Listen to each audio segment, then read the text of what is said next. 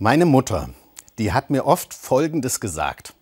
Christian, du darfst alles denken, aber bitte nicht alles sagen. Zum ersten Mal habe ich das von ihr gehört an meinem ersten Schultag in der ersten Klasse. Und ihr war das wirklich wichtig, denn wir lebten in der DDR in Eisenach. Du darfst alles denken, aber bitte nicht alles sagen. Andererseits, wir waren auch Christen und wir kannten das Wort Jesu aus der Bergpredigt. Eure Rede sei ja, ja oder nein, nein, alles andere ist vom Bösen. Eine Leitlinie für Christinnen und Christen. Ihr sollt nicht schwören. Bei euch soll ein einfaches Ja genügen. Man soll sich auf euer Wort verlassen können. Das schreibt Jesus seinen Nachfolgerinnen und Nachfolgern ins Stammbuch. Nicht, ihr sollt euch um die Wahrheit drücken und euch herausfinden. Ihr Gläubigen seid frei von den Zwängen dieser Welt. Ihr, ihr sollt euch anders verhalten.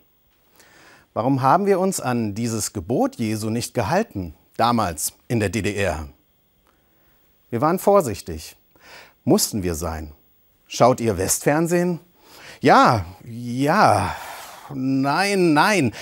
Du darfst alles denken, aber nicht alles sagen. Als Kind musste ich lernen, es ist klüger, nicht immer alles herauszuposaunen.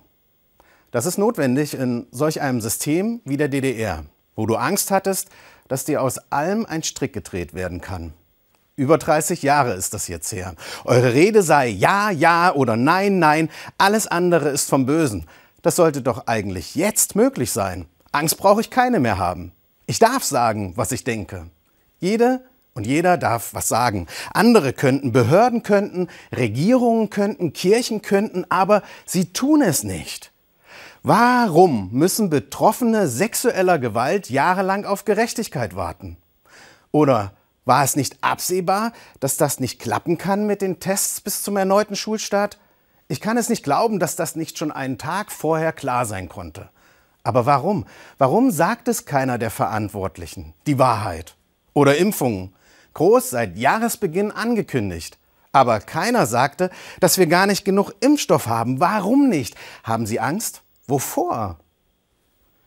Da wünsche ich mir Klarheit. Ja, ja, bis Montag ist alles da. Oder nein, nein, wir schaffen das nicht rechtzeitig. Klarheit. Stattdessen hin und her Versprechungen machen und nicht einhalten können. Okay, soweit im Großen. Aber wer mit einem Finger auf andere zeigt, zeigt mit drei Fingern auf sich selbst. Oder? Was siehst du den Splitter im Auge des anderen und siehst den Balken in deinem nicht? Wie ist das denn bei mir im Privaten mit dem Ja, Ja und Nein, Nein? Sag mal, meinst du, ich habe zugenommen? Äh, nein. Papa, schau mal, was ich Tolles gemalt habe. Oh, wie schön das geworden ist.